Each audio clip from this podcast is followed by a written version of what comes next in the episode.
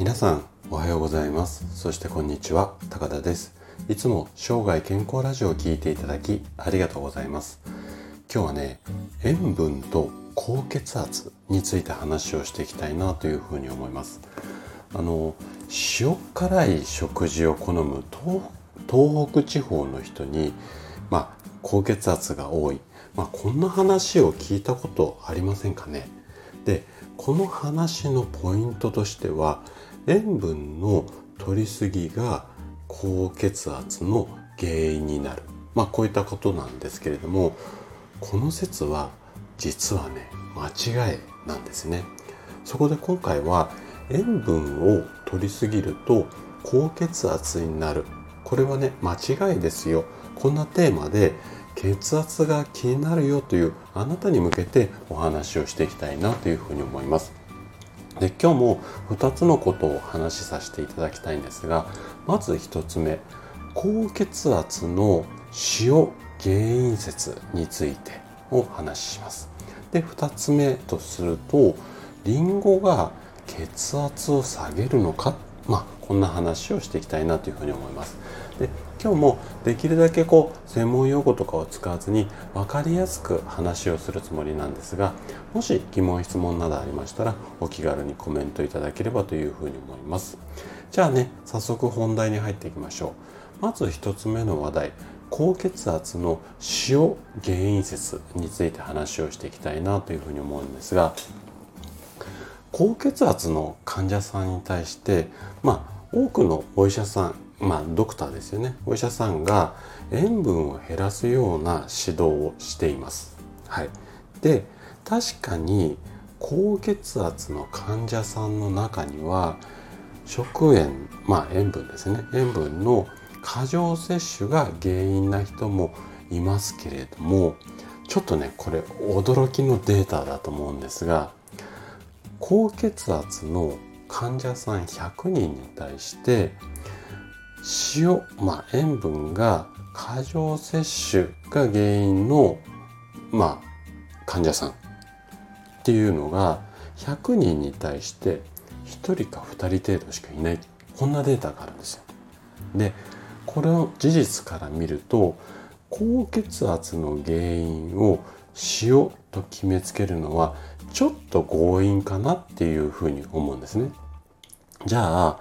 どうして高血圧の原因が塩だっていうふうに言われているのかここについてねちょっと考えてみたいなというふうに思いますでそもそもこの高血圧の原因がまあ塩塩分だっていう説のルーツとされる、まあ、話っていうかこんな話が起源となってこういった、うん、説が出てきてますよっていうところがねまず東北地方に高血圧の患者さんが多いっていう調査結果この結果に基づいてこの説が出たっていうふうに言われています。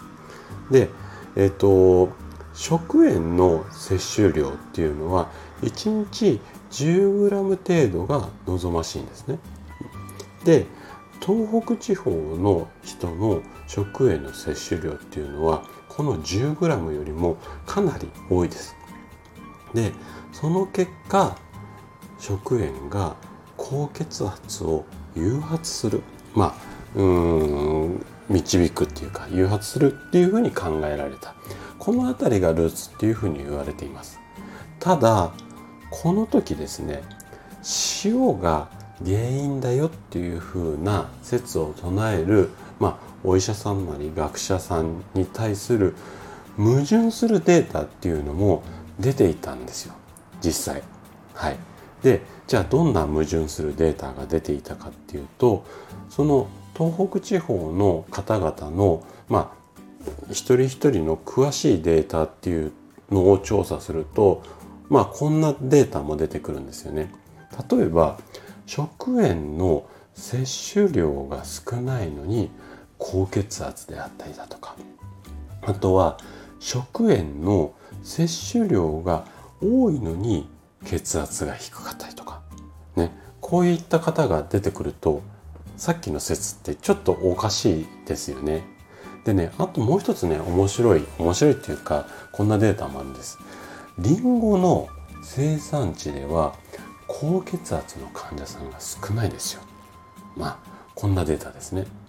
でこのリンゴの話はちょっと後半していくんですがで先ほどの、まあ、食塩が、えー、少ないのに高血圧とかこの辺のデータを見るとどうやら都合が悪い内容っていうのは伏せられてこの塩辛いものを食べると血圧が上がるっていう説だけ一人歩きしたんじゃないのかなっていう気がしてならないんですよね。はい、ここの辺りはうんと正直科学的なこういったところのデータをしっかり紐解いていくと先ほどの冒頭の説っていうのはやっぱり嘘なんじゃないのかなっていうふうなところが読み解けます。じゃあねなんでリンゴの生産地では血圧が低いのかについてちょっと後半考えていきたいなというふうに思います。じゃあ今度2つ目のテーマのリンゴが血圧を下げるのかっていう話をしていきたいんですが